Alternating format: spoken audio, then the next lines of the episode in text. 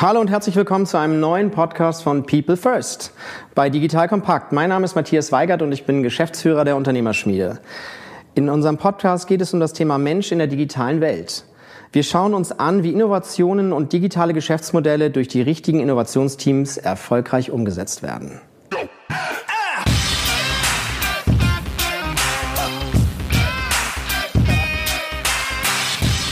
Heute geht es darum, welche Herausforderungen es mit sich bringt, wenn ein Unternehmen in drei Jahren von 0 auf über 160 Mitarbeiter wächst, mit dem Fokus auf Organisationsstruktur, die Teams und vor allem die Menschen im Unternehmen.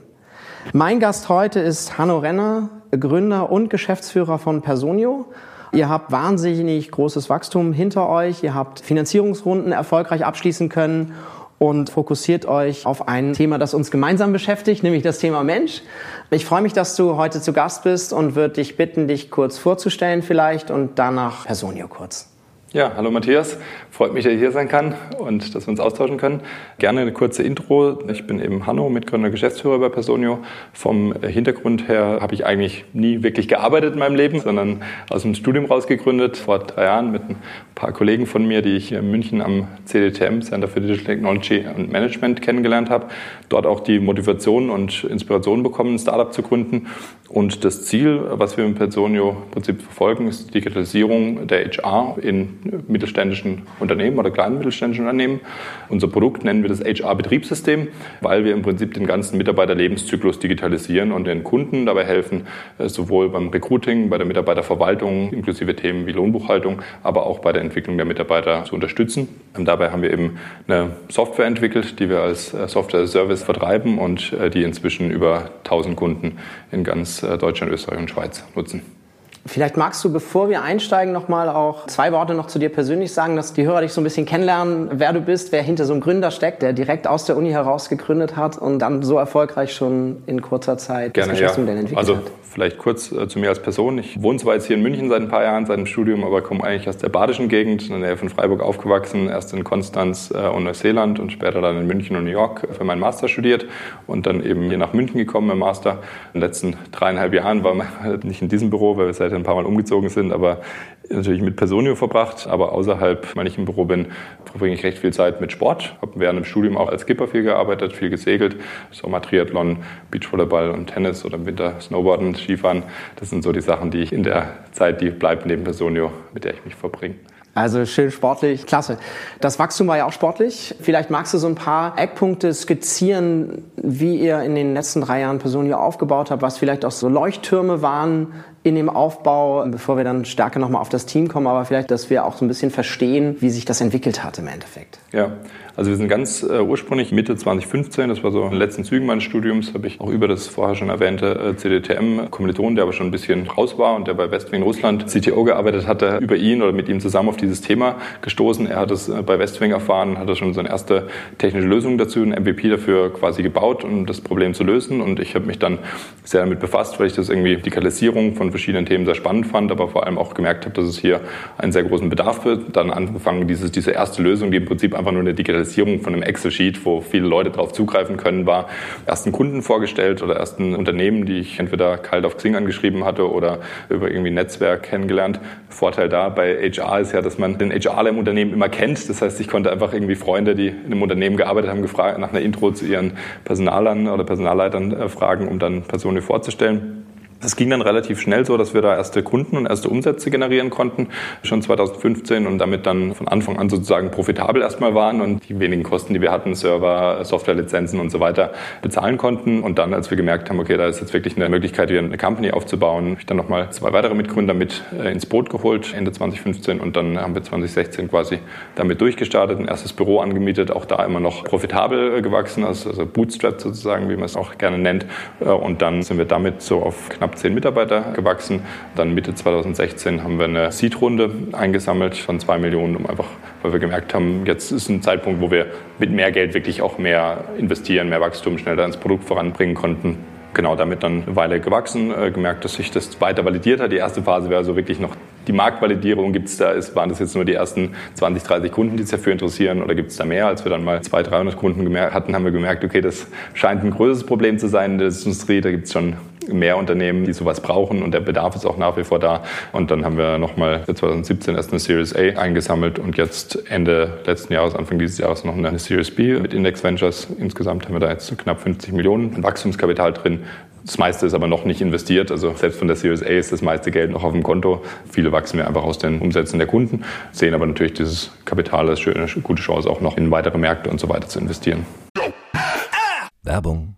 Aufgepasst! Das Jahr 2024 ist schon voll im Gange und jetzt heißt es neue B2B-Leads gewinnen. Du möchtest deine Sales Pipeline so schnell wie möglich voll haben und deshalb empfehlen wir dir an dieser Stelle unseren Partner SalesViewer. Wer nicht weiß, was SalesViewer macht, hier eine kurze Erklärung. SalesViewer entschlüsselt Unternehmen, die deine Webseite besuchen und zeigt diese in Klarnamen an. Du siehst also ganz genau, wer eure Webseite besucht und wofür sich diese potenziellen Kundinnen interessieren. Und damit hast du ja wirklich ein mächtiges Werkzeug in den Händen, weil du diese Unternehmen dann zielgenau ansprechen und einfach zu neuen Kundinnen machen kannst. Dein Marketing und Vertrieb werden das für die B2B-Lead-Generierung feiern, sage ich dir. Und du bist damit auch in guter Gesellschaft, denn Marktführer wie Stepstone, Jochen Schweizer, Sport5 oder Avato Systems setzen bereits auf SalesViewer und generieren damit täglich neue B2B-Leads. Wie so eine Registerkasse eigentlich, wo es immer klingelt, wenn du wieder eine neue Brand identifiziert hast, die sich für dich interessiert und die du jetzt einfach pflücken kannst. Daher, wenn das für dich interessant ist, dann teste SalesViewer doch einfach mal kostenlos. Alles, was du dafür wissen möchtest, findest du unter folgender Weiterleitung: digitalkompakt.de slash salesviewer. Und wie immer verlinke ich dir es auch auf unserer Sponsorenseite unter digitalkompakt.de slash Sponsoren. Das war's mit dem Werbespot. Spannend. Und wenn du jetzt sagst, hier von vier Gründern, also erst zwei, dann nochmal zwei, dann auf zehn, was waren dann so nächste Meilensteine auch mit dem Aufbau der Teams? Am Anfang rekrutiert man ja Leute irgendwie, die man kennt und mit denen man weiß, dass man gut zusammenarbeiten kann. Einer zum Beispiel, der jetzt bis heute dabei ist und mit dem größten Bereich bei uns leitet, ist der Jonas als VP Customer Success, äh, der erste Mitarbeiter, Gründerteam kurz danach ergänzt hatte und von Anfang an mitgewachsen hat. Das war ein Glücksgriff. Natürlich ist man am Anfang noch nicht wirklich gut daran, genau zu verstehen, wer was für Unternehmen es braucht. Aber auch Nadine, die kurz danach in Jonas Team angefangen hat, die jetzt Head of Implementation ist, so gibt es manchmal Leute, die man zufällig früh heilt, aber sonst muss man natürlich auch viel lernen erstmal und verstehen, was für Profile braucht man eigentlich als Startup und in welcher Phase braucht man welche Profile. Und ich glaube, das war so ein spannendes Learning zu sehen, dass es eben was ganz anderes ist, in den ersten zehn Mitarbeitern Leute zu suchen, die jetzt heutzutage, wo wir 150 sind, wo wir immer noch sehr Startup-Leute brauchen, aber eine andere Art, weil es eine andere Phase ist natürlich und eine andere Rolle auch, die die Leute ausfüllen, äh, wie vielleicht am Anfang, wo wir die Rollen noch gar nicht genau definieren konnten. Genau, auf die Rollen würde ich vielleicht gleich gerne nochmal kommen. Aber bevor wir einsteigen jetzt auch weiter ins Team, noch zwei, drei Fragen vielleicht, wenn du magst, zum, zum Produkt. Du sagst HR-Betriebssystem. Jetzt haben wir viele Hörer, die vielleicht damit noch nicht so wirklich viel anfangen können. Ja. Vielleicht magst du noch zwei, drei Worte sagen, was ein HR-Betriebssystem ist. Den Namen, den haben wir quasi geprägt. Das ist auch eine eingetragene Marke von Personio. Also wir stellen uns als wirklich das grundlegende Tool für HR in den Unternehmen dar. Wir wollen alle Prozesse abdecken, die jedes Unternehmen machen muss. Kein Unternehmen überlegt sich irgendwann anzufangen, Urlaub an den Mitarbeiter rauszugeben oder den Mitarbeitern Gehalt zu zahlen, sondern das sind alles Prozesse oder auch Verträge zu haben, die sind von Anfang an da und die wollen wir in unserer Software abdecken und dabei helfen, die teilweise zu automatisieren, aber einfach auch zu vereinfachen und viele Leute mit reinzudrehen. Und dementsprechend ist unsere Software als Plattform aufgesetzt, wo jeder Mitarbeiter im Unternehmen dann auch Zugriff drauf hat, basierend auf verschiedenen Zugriffsrechten, die ich einsetze. Natürlich ist der HRler der, der das Ganze kontrolliert und der der Hauptnutzer ist und die teilweise sechs bis acht Stunden am Tag in unserer Software wirklich verbringen. Und dann eben im ganzen Recruiting-Bereich. Also wir haben ein Bewerbermanagementsystem, wo ich die ganzen mhm. Stellen ausschreiben kann, die Bewerber reinkommen, die Bewerber verwalten, Interviews terminieren und auch da präventieren, dass alle eben daran kollaborativ dran arbeiten können. Auch datenschutzkonform, die die Lebensläufe im Unternehmen eben teilen können, ohne sie jetzt per E-Mail rumzuschicken und solche Sachen. Äh, anschließend dann eben gibt es ein Onboarding-Tool, das darauf direkt den Mitarbeiter übernimmt, der dann angestellt wurde im Bewerbermanagementsystem, äh, dann eben in die digitale Personalakte wandert, äh, dort die ganzen ganzen Daten, die für auch für die Lohnbuchhaltung und für andere Themen notwendig sind, die Verträge und diese ganzen Sachen im Tool verwaltet werden. Und dann viele laufende Sachen wie eben die Lohnbuchhaltung jeden Monat äh, oder die ganzen Themen wie Urlaube, aber auch Feedbackgespräche und so weiter, die mitlaufen. Und über das ganze Tool ist dann zum einen eben noch ein Reporting, das für uns selber auch sehr spannend ist äh, zu sehen, eben in welchen Teams wachsen wir wie und wie ist es auch mit unseren Plänen für das Management oder für die Geschäftsführung an Reporten dabei rauskommt. Gleichzeitig sehen wir aber um unser Kerntool noch so ein Ökosystem und anderen Integrationen, die wir eben bauen, weil wir gesagt haben, wir wollen wie anfangs gesagt, alles bauen, was jedes Unternehmen haben muss. Und dann gibt es aber Sachen, Tools wie Reisekostenabrechnung, was für manche Unternehmen total zentral ist, weil sie sehr viele reisende Unternehmen haben und deshalb ein Tool dafür brauchen. Andere, wo die meisten im Büro sitzen und nicht so viel unterwegs sind, da ist das nicht zentral und dementsprechend äh, arbeiten wir bei diesen Tools mit Integrationen, damit wir uns eben darauf fokussieren können, das, was jedes Unternehmen wirklich braucht und zentral ist, so gut wie möglich umzusetzen.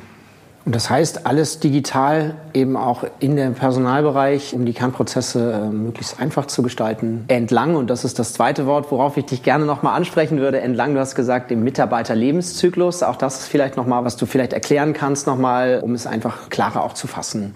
Genau, also ich glaube, dass sich auch in unseren Product Principles, wie wir das Produkt konzipieren, widerspiegelt, ist darauf basiert, dass wir glauben, in kleinen und mittelständischen Unternehmen ist die Personalabteilung für den ganzen Mitarbeiterlebenszyklus zuständig. Das ist nicht so wie jetzt äh, bei einem Konzern äh, wie BMW, wo es vielleicht irgendeine komplette Abteilung gibt, die sich nur mit Mitarbeiterentwicklung oder Recruiting befasst, sondern in diesen kleinen Unternehmen, kleinen mittelständisch heißt für uns so zwischen 10 und 1500, 2000 Mitarbeitern. Das sind so die Größenordnung unserer Kunden. Und jetzt so ein 500-Mann-Unternehmen, die haben zwar mehrere Leute im HR, aber trotzdem sind die als eine zentrale Funktion organisiert. Das heißt, die sind verantwortlich dafür, Mitarbeiter zu rekrutieren, die Mitarbeiter onzuboarden, die Mitarbeiter im Unternehmen zu halten, zu entwickeln und so weiter. Und deshalb wollen wir eigentlich Ihnen dabei, Sie dabei unterstützen, dass Sie sich auf diese Themen fokussieren können und dabei nicht eben abgehalten sind, irgendwelche Urlaubsanträge händisch auszufüllen und im Unternehmen rumzuschicken und eine halbe Stunde zu brauchen, um einen Vertrag aufzusetzen, weil sie manuell überall die ganzen Elemente reintippen, sondern das sind Sachen, die wir eben entweder automatisieren können oder auch dadurch, dass es ein kollaboratives Tool ist, die verschiedenen Stakeholder im Unternehmen mit einbeziehen können, dass der Mitarbeiter seinen Urlaubsantrag digital anfragt, direkt zum Vorgesetzten geht, der dann bestätigen kann, vielleicht noch einen Vertreter bestätigen kann und so weiter und HR dadurch immer den Überblick behält über alle diese Prozesse aber nicht manuell selber eben alles machen muss. Perfekt, also ein digitales Tool von der Einstellung bis zur Rente, das mir hilft, äh, die Prozesse zu optimieren und mehr Zeit für die Mitarbeitergespräche wahrscheinlich zu haben. Also qualifizierte Personalarbeit kenne ich selber so ein bisschen aus den Beratungsprojekten. Das ja. war eine mal riesen Herausforderung. Insofern also auch da eine gute Lösung. Genau, die, und du, äh, du sprichst gerade an, so ein bisschen ironisch mit bis zur Rente, aber tatsächlich ist eben auch dieses Abrunden äh, oder das Offboarding ein wichtiger Prozess, der, der oft irgendwie so ein bisschen vernachlässigt wird. Und gar nicht so sehr, Offboarding klingt so negativ, aber es gibt ja einfach verschiedene Gründe, warum jemand in Mutterschutz, in Elternzeit einfach wegzieht, aus dem Unternehmen ausscheidet. Und da muss ich eben auch dann trotzdem dafür sicherstellen, okay, hat der, die Person ein Zeugnis bekommen, habe ich die, vielleicht die Schlüssel und die Sachen wieder eingesammelt? Und diesen ganzen ist auch ein Prozess, den irgendwer verantworten muss. Und entweder das aktuelle Checkliste, wo irgendwie jemand hinterher rennt oder wird manchmal ganz vergessen und Mitarbeiter hat immer noch einen Schlüssel oder den Laptop oder was auch immer des Unternehmens. Und dementsprechend ist es halt auch als Gegenstück zum Onboarding-Prozess, der natürlich aus meiner Sicht noch zentraler ist, ein sehr wichtiger Bereich. Super. Spannend. Jetzt wollen wir über Menschen in der Digitalisierung sprechen. Du hast von einem digitalen Produkt gesprochen gerade, das ihr entwickelt habt. Du hast über die unterschiedlichen Phasen schon kurz gesprochen. Ich würde eigentlich gerne ganz am Anfang schon nochmal beginnen, weil du sagst, ihr wart zuerst zu zweit und dann zu viert. War das Zufall, dass ihr euch gefunden habt oder habt ihr da schon nach gewissen Kompetenzen oder auch einfach nur Mindsets? Wir glauben ja auch so sehr stark daran, dass in so einem Gründerteam eben auch neben den fachlichen Kompetenzen eben, es muss gut funktionieren irgendwie. Habt ihr da oder du vor allen Dingen schon drauf geachtet und wenn ja, wie? Ja, also es ist definitiv richtig. Ein Gründerteam muss sich gut ergänzen. Ich glaube, es sollte nicht drei oder viermal die gleiche Person sein. Wir hatten den Vorteil, um nochmal dieses CDTM zu sprechen zu kommen, wo wir alle studiert haben, mhm. dass wir da schon an verschiedenen Projekten zusammengearbeitet hatten. Und das CDTM ist ein interdisziplinärer Studiengang von TU und LMU, den man parallel zu seinem Master machen kann. Das ist eine kleine Gruppe von 20 Leuten, aber die aus allen verschiedenen Bereichen kommen. Also ich hätte meine Mitgründer ohne das CDTM nie kennengelernt, weil der eine eben äh, Informatik studiert hatte an der TU, der andere Medieninformatik an der LMU. Äh, ich wiederum Wirtschaftsmanagement BWL an der TU und dementsprechend haben wir uns so gefunden und konnten da aber schon an verschiedenen Projekten zusammenarbeiten und merken, dass irgendwie die Arbeitsweise äh, zusammenpasst, aber wir uns natürlich auch persönlich gut verstehen, was definitiv, wenn man anfangs 100, 120 Stunden zusammen in einem 5 Quadratmeter Office verbringt, sehr, sehr wichtig ist. Das war so, würde ich sagen, der Anfang, warum wir da schon so einen kleinen Vorsprung gehabt hatten und dann natürlich auch gemerkt haben, als ich dann gesucht habe, okay, mit wem würde ich einfach gerne auch zusammen Zeit verbringen und zusammen arbeiten, wo dann meine Mitgründer sicherlich Teil davon waren, aber eben auch mich inhaltlich sehr gut ergänzt haben. Und deshalb gab es auch bis heute nie ein Problem, dass wir irgendwie uns gestritten haben über Verantwortlichkeiten oder dass wir über, wer kriegt jetzt welchen Titel oder wer ist für was zuständig, sondern es hat sich einfach sehr natürlich darüber gegeben, weil wir unterschiedliche Stärken haben.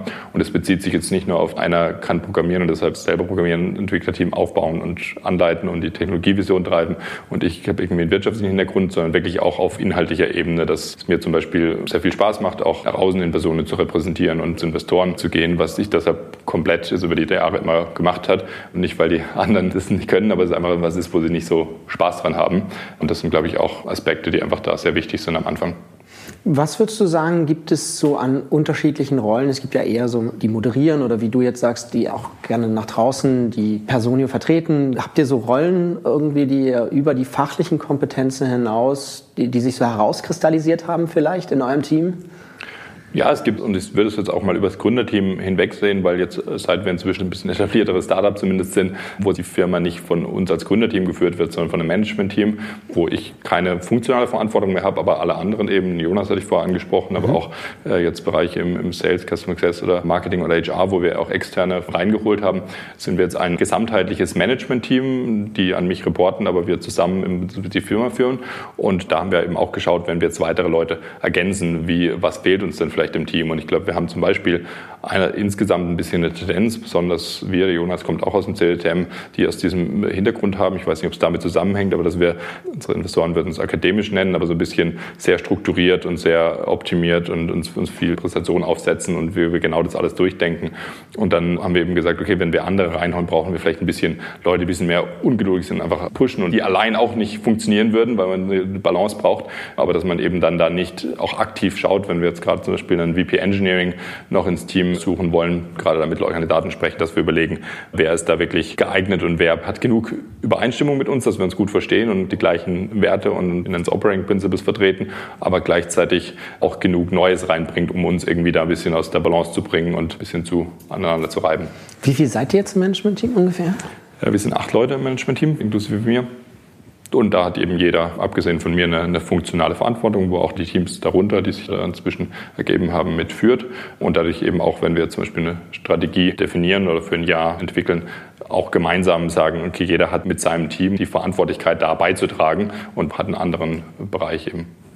Gibt es so, so ein paar Tipps, Tricks, wie du die anderen Management-Team-Kollegen, wo du sagst, die so ein bisschen zum Denken anregen sollen oder auch anders sein sollen als ihr, wie, wie ihr da vorgeht? Ich kenne Startups zum Beispiel, die dann sagen, komm, wir spielen noch ein Brettspiel, ja, um einfach rauszufinden, was das für eine Person ist. Habt, habt ihr sowas auch mal probiert oder gibt es da andere Sachen, die ihr eingesetzt habt, um einfach rauszufinden, was ist das für ein Mensch, der also, mir da gegenüber sitzt? Brettspiele haben wir bisher nicht gemacht. Also in der ersten Phase initial, also wenn es noch ums Recruiting oder um Auswahl geht von den neuen Teammitgliedern, haben wir einen sehr langen Prozess, also hoffentlich nicht zeitlich lang, aber sehr intensiven Prozess. Also der gilt für alle Hires, die wir machen, dass wir einen Fünf-Stufen-Prozess haben, aber der ist für Managementmitglieder noch ein bisschen ausführlicher, weil da auch eine, eine große Case-Study mit dabei ist, wo die Person sehr viel einfach mal vorstellen muss, wie sie was angehen würde, was erst erstmal sehr logisch klingt, aber dadurch, dass sie es wirklich als Präsentation mhm. und als Arbeitsstück quasi vorbereiten muss, sieht man halt sehr viel auch aus der Arbeitsweise, wie agiert die Person und was ist daran vielleicht anders. An dem Beispiel, wie wir es vielleicht machen würden, wäre dann eben eine relativ gut designte Präsentation, die strukturiert hat und so weiter. Und dann äh, manchmal lernt man Kandidaten kennen, die kommen einfach rein, haben nichts vorbereitet und erzählen dann einfach zu dem Input oder die, zu der Case Study, die wir gegeben haben, was dann für uns ein bisschen verstörend ist, aber vielleicht auch sagt, ja, vielleicht ist der einfach ein bisschen intuitiver und nicht ganz so strukturiert, bringt aber auch was rein nachdem Teammitglieder an Bord sind, das gilt aber auch, egal ob Management oder nicht, haben wir jetzt keine besonderen Spiele, wie wir das machen, aber im Onboarding-Prozess versuchen wir natürlich zum einen unsere Kultur und Werte ein Stück weit onzuboarden, aber gleichzeitig auch die Person eben bei Events und auch bei Sachen außerhalb der Arbeit oder im Management-Team offsites kennenzulernen, um zu lernen, wie man miteinander am besten arbeitet. Super, jetzt habt, seid ihr ja sehr schnell gewachsen von vier auf zehn und jetzt über 160, wie du mir gerade sagtest, äh, was ja schon, schon toll ist. Wie, wie habt ihr das organisiert? Mit welcher Struktur äh, agiert ihr? Es gibt ja also unterschiedliche Formen. Es gibt ja auf der einen Seite die klassische funktionale, du hast ja auch nach Funktionen auch das aufgeteilt, so ein bisschen im Management-Team. Andere neigen eher so zur Spotify-Struktur mit Netzwerkorganisationen, Go-to-Market-Teams. Wie seid ihr da aktuell organisiert? Wir haben uns natürlich auch mit vielen Leuten ausgetauscht. Spotify ist sozusagen auch oder war bis zu ihrem IPO eine Art Portfolio-Schwester bei uns im Northzone-Portfolio und da haben wir auch dann manchmal Kontakte zu denen bekommen, uns auszutauschen. Und von all diesen Gesprächen habe ich gelernt, dass dass eigentlich kein Unternehmen heutzutage wirklich eine fixe Struktur hat, auch Spotify nicht, sondern das ist immer eine Mischung aus verschiedenen. Und so würde ich sagen, ist es bei uns auch. Also im Engineering sind wir sehr stark an die Spotify-Organisationen angelehnt, äh, wie die das auch machen Aber auch da gibt es eben für, unterschiedliche Teams verschiedene Sachen, die Sinn machen. In der Gesamtorganisation. Magst du da vielleicht kurz noch mal zwei, drei Worte sagen, wie das im Engineering dann aussieht, konkreter? Ja, also grundsätzlich, start vielleicht nochmal bei der oben Organisation. Wir können gleich ins Engineering nochmal reinrutschen. Also grundsätzlich, wie wir Sonio anfangs organisiert haben, und da haben uns äh, die Stylight-Gründer ganz viel unterstützt, weil die gerade ihren, ihr Unternehmen verkauft hatten, als sie bei uns dann als Angel investiert hatten, deshalb Zeit hatten und so ein bisschen ihr Wissen einfach weitergegeben haben. Die haben sich damals sehr viel mit Organisationen so einen Aufbau auch beschäftigt. Und im Endeffekt hatten wir einfach mal an so einer Customer Journey versucht rauszuschneiden, wie läuft so ein Kunde oder ein Lead, ein Interessent durch den Prozess bei uns und haben danach dann versucht, diese Funktionen zu schaffen. Das heißt, das sind im Ende, und da haben wir immer dann für jede, ich nenne sie Funktionen, aber es ist mhm. eigentlich nicht rein funktional, sondern das ist eine, auch da schon eine missionsbasierte Funktion. Mhm. Das heißt, Customer Success ist nicht einfach, okay, das ist halt unser Kundensupport, sondern die halt, deren Mission ist äh, Create Customer Value und die haben eben verschiedene Teams vom Onboarding, was Teil der Customer Journey ist, zu der Service, aber auch den, im Growth-Bereich und auch im Content, um die zu unterstützen. Im Endeffekt versuchen wir dann immer innerhalb dieser Mission, und das ist jetzt eben, das Bereich ist von oben runter auf die verschiedenen Teams, Abteilungen, wie man sie nennen will, oben runtergebrochen, aber dann auch später kaskadiert runter in die einzelnen Subteams und Subbereiche, dass wir immer wollen, dass jedes Team autonom seine Ziele und seine OKRs dann auch verantwortlich sein kann. Und jetzt, wenn zum Beispiel Marketing, was ganz am Anfang der Customer Journey steht, was jedes Team hat in Marketing, aber bei uns ist eben Generate Inbound Leads, ist so ein bisschen ihre Mission. Und dann müssen die alles, was um diese Mission zu erreichen, in ihrer Organisation haben. Und wenn sie dafür einen Entwickler brauchen, der ein Lead Generation Tool baut, sollte das nicht irgendwer aus unserer Product Engineering Organisation sein, sondern müsste er im Marketing sitzen. Und so geht es eben nach unten weiter. Und das Gleiche jetzt, um auf deine Frage zurückzukommen, im Product and Engineering da sind wir eben in solchen, ich glaube Spotify nennt sie Squads aufgestellt, ähm, also kleine missionbasierte Teams, die auch wiederum eine Submission im Produkt betreuen, in dieser Mission eben alles haben. Also da ist dann immer ein Produktmanager, ein Engineering Manager, dann mehrere Frontend- und Backend-Engineers, ein Produktdesigner und ein bisschen rollierend ein Infrastructure Engineer, also ein DevOps-Engineer mit dabei. Dann natürlich müssen die zusammenarbeiten und Schnittstellen definieren zwischen den Teams, weil es ein großes Produkt und eine Plattform ist, aber dass sie autonom und autark auf ihre Ziele hinarbeiten können. Und so arbeiten wir dann auch über die ganze Organisation mit OKRs, die eben von den Company OKRs runtergebrochen werden auf die einzelnen Teams. Und jedes Team soll die eigenen Ressourcen haben, um die eigenen Ziele zu erreichen. Also ist im Endeffekt die Organisation eine hybride Organisationsform, die für entsprechend der unterschiedlichen Phasen in der Customer Lifetime Value die einzelnen Stationen abbildet. Ganz genau, aber eben um, um auf dieses Thema zurückzukommen mit Mischorganisationen, wie es auch bei Spotify äh, oft eben der Fall ist, dass wir zum Beispiel dass der DevOps oder Site Reliability Engineer, wie wir ihn nennen, nicht direkt dem Team zugeordnet ist, weil wir bauen da gerade mehrere solche Plattformteams, die dann wiederum übergreifend für einen Bereich zuständig sind. Alle Organisationsformen haben immer Vor- und Nachteile. Mhm. Es gibt keine perfekte Organisation und keine, die nur schlecht ist. Und so muss man halt immer für sich äh, auch in einer bestimmten Phase und die Zielsetzung, die man hat, dafür optimieren und die Elemente äh, hervorheben, die man eben braucht. Wenn man mehr Alignment braucht, dann braucht man vielleicht irgendwie einen, was wir auch schon mal diskutiert haben, einen so einen Frontend Chapter Lead, der halt über alle Teams die Frontend Teams allein. Wenn ich aber mehr irgendwie schnellen Fortschritt brauche, habe ich vielleicht eher eben die autonom, die, dass die zu einem Engineering Manager reporten und das ist auch was, das ist aktuell unsere Struktur für unsere aktuellen Ziele. Mhm. Die wird sich sicher auch weiterentwickeln, sowohl weil wir wachsen, als auch weil sich Ziele und Prioritäten natürlich mit der Zeit immer wieder verschieben. Genau, jetzt hast du gesagt, alles ausgerichtet an OKRs, also an Objectives und Key Results. So ein bisschen der Klebstoff, sage ich auch mal so ein bisschen für die Organisation, um Ziele auch zu verfolgen. Kannst du zwei Worte noch zu den Objectives und Key Results sagen, wie ihr sie einsetzt und wie ihr sie zusammenführt dann auch?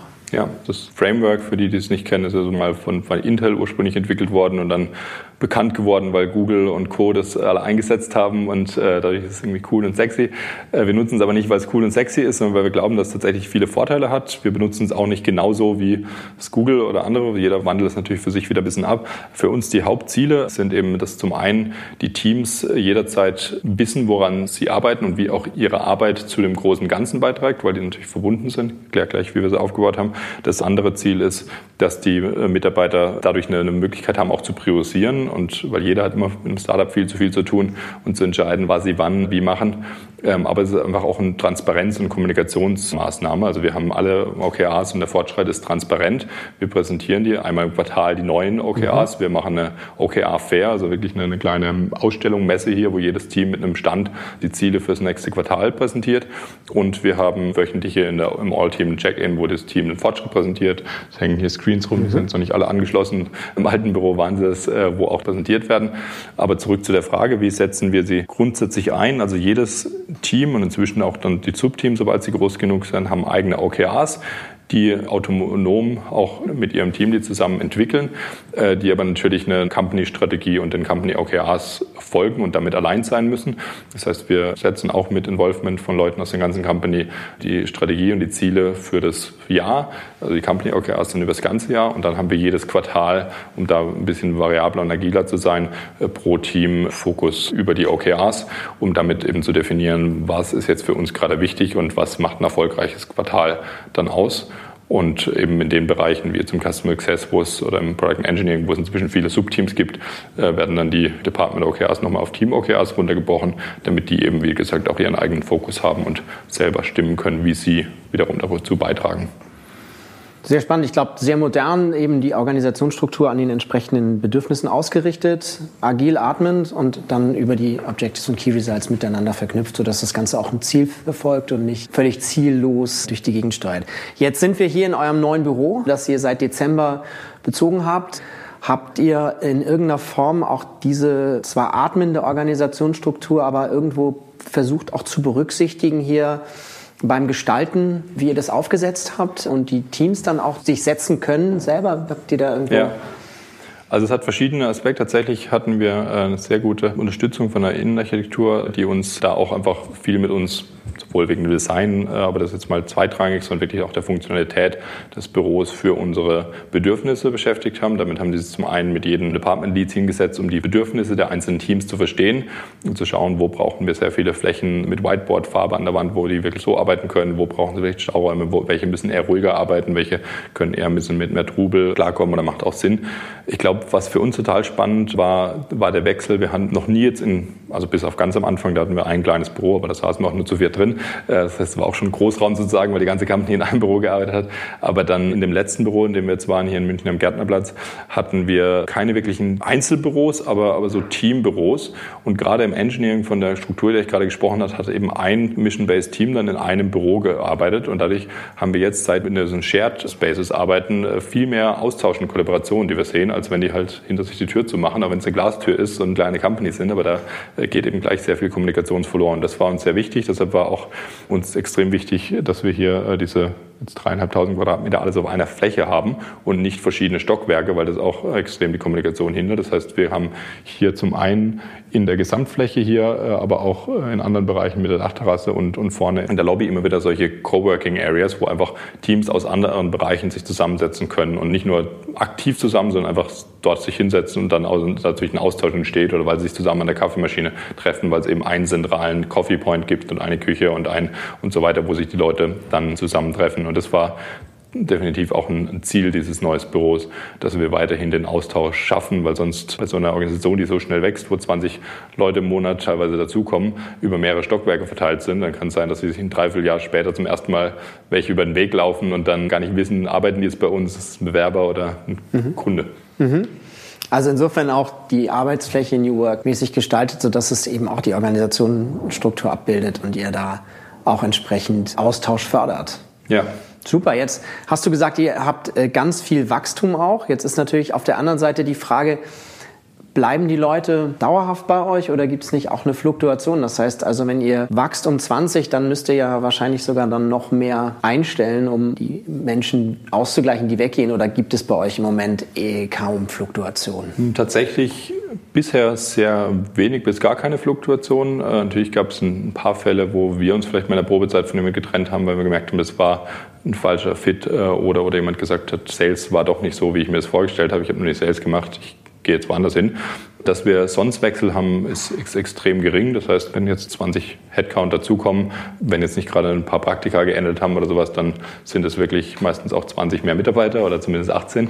Wir haben das für uns zum einen, weil wir eine HR-Company sind, äh, aber auch, weil es für mich irgendwie eine Motivation als Gründer war, nicht nur irgendwie einen Impact im Markt zu haben und viele Kunden, die eine Software oder ein Produkt nutzen, sondern auch eben eine coole Company aufzubauen, wo ich selber Spaß dran habe, drin zu arbeiten, aber eben auch, wo ich für viele Leute einen coolen Arbeitsplatz schaffen kann. Ich glaube, da haben wir, würde ich sagen, ich hoffe, das sehen auch die Mitarbeiter so, einen sehr großen Fokus drauf und das spiegelt sich teilweise, glaube ich, in den niedrigen Fluktuationen wieder, aber auch in den Engagement Surveys, die wir jedes Quartal machen, um eben auch zu verstehen, wie zufrieden sind die Mitarbeiter mit verschiedenen Aspekten.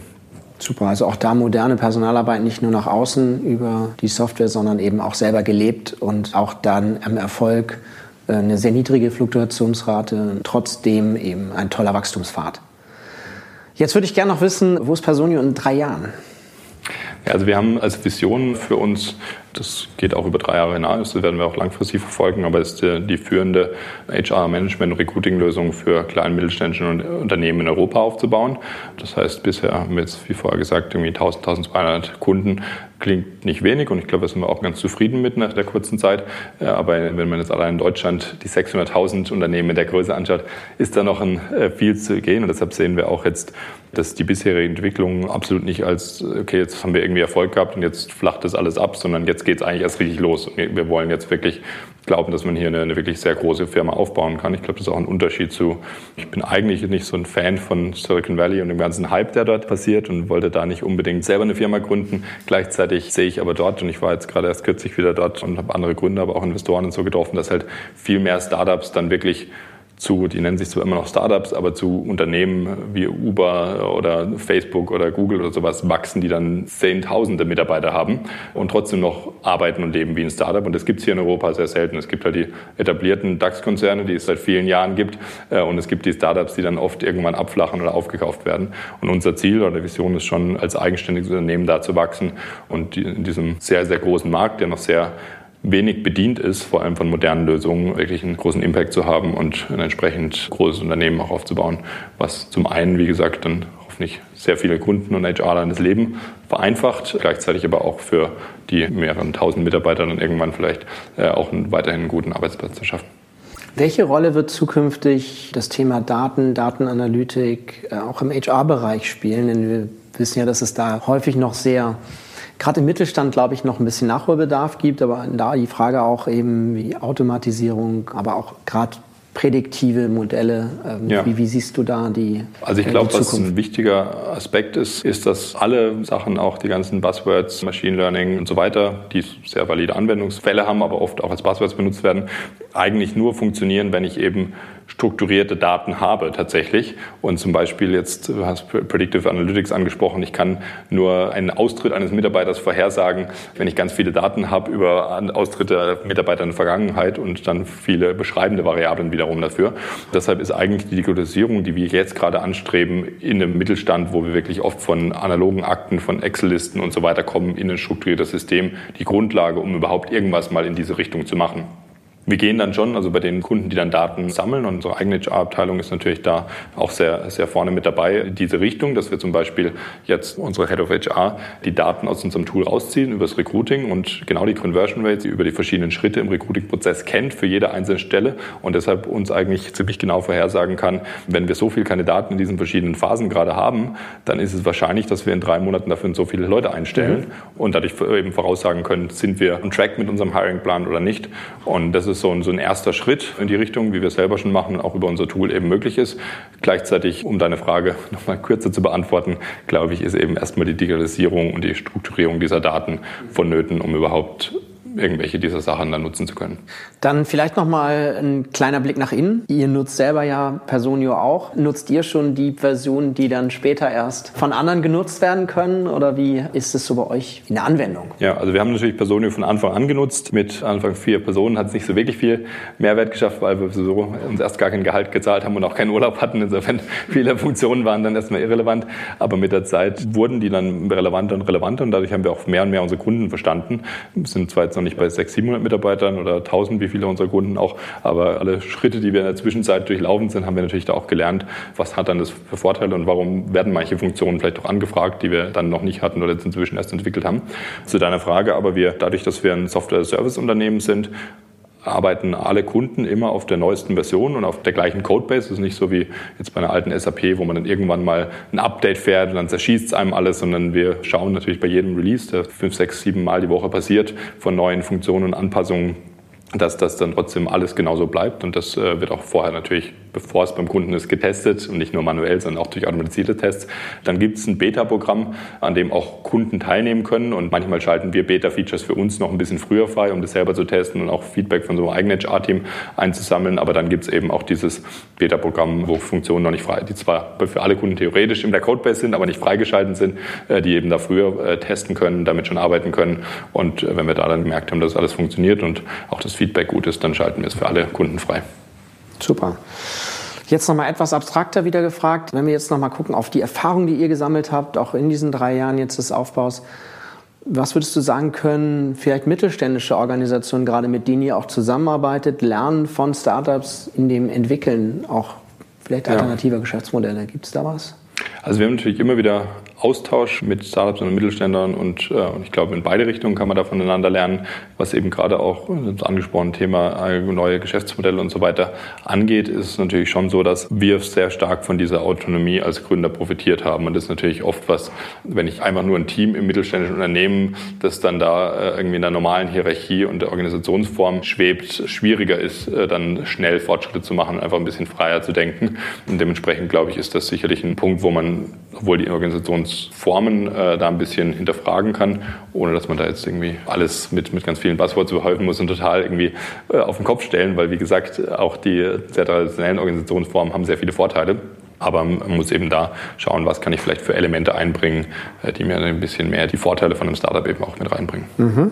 Also eher dieses dynamische, flexiblere, auch an der entsprechenden Customer Journey ausgerichtete Organisationsmodell beispielsweise, genau, worüber ja. wir vorhin gesprochen haben. Ja. Perfekt. Dann vielleicht noch drei wichtige Eigenschaften von Gründern. Von Gründern. Also ich glaube, extreme Persistenz ist extrem wichtig, weil bei uns an sich viele Sachen entwickelt. Trotzdem muss man natürlich hart dafür arbeiten, aber es gibt sicherlich auch noch Modelle, wo es manchmal noch länger geht und wo man einfach dann dranbleiben muss. Eine Diversität im Gründerteam, weil man eben verschiedene Stärken braucht und äh, es keinen Sinn macht, jetzt den einen Gründer zu definieren, äh, der da irgendwie gut drin ist. Das ist so der, der Part, den ich im Gründerteam natürlich mit auch vertrete, der aber in jedem Gründerteam, glaube ich, vorhanden sein muss, ist so ein bisschen diese Sales-Mentalität. Ich mache heutzutage bin ich in unserem Vertrieb äh, nur noch sehr wenig involviert. Mhm. Auch zu den Investoren hin, das ist natürlich immer eine Art von Verkauf oder zu Reportern, Experten, Kunden, Mitarbeitern. Auch, also wenn wir jetzt einen VP Engineering davon überzeugen wollen, dass er vielleicht von seinem Job bei Uber in San Francisco zu uns nach München zieht, dann ist es auch ein Sales und ein Verkauf. Und dementsprechend sind das, glaube ich, auch alles ein Aspekt, der irgendwo im Gründerteam verankert werden muss. Mhm. Sehr gut. Ich habe noch zwei abschließende Fragen. Die eine ist ein bisschen provozierend. Wie bleibst du digital? Was für mich halt sehr wichtig ist, ich weiß nicht, ob ich die Frage beantwortet, aber wir arbeiten natürlich selber intern auch mit sehr vielen Tools und, und ich natürlich auch das in allen Kollaborationen mit den verschiedenen Teams. Wir arbeiten sehr viel mit Slack, Google Apps und anderen modernen Tools, wo wir zum einen wiederum Inspirationen für unsere Software mitbekommen, aber eben einfach auch diese, diese Vorteile mitbringen und auch das ist für mich natürlich, also weiß nicht, du kannst dich hier im Büro umschauen, äh, Ordner oder irgendwelche Sachen siehst du nicht, bis auf den einen Kritzelzettel, wo ich mir mal kurz was draufschreibe. Also wir, wir arbeiten im Prinzip komplett digital und ich selber natürlich auch. Das heißt, du probierst aus, auch mal wahrscheinlich neue Dinge, um Inspiration zu bekommen. Genau. Perfekt. Letzte Frage auch, wie bleibst du persönlich auf dem Level des Wissens? Was liest du, was hörst du zum Beispiel an Podcasts oder gibt es andere Dinge, wo du einfach Inspirationen gewinnst?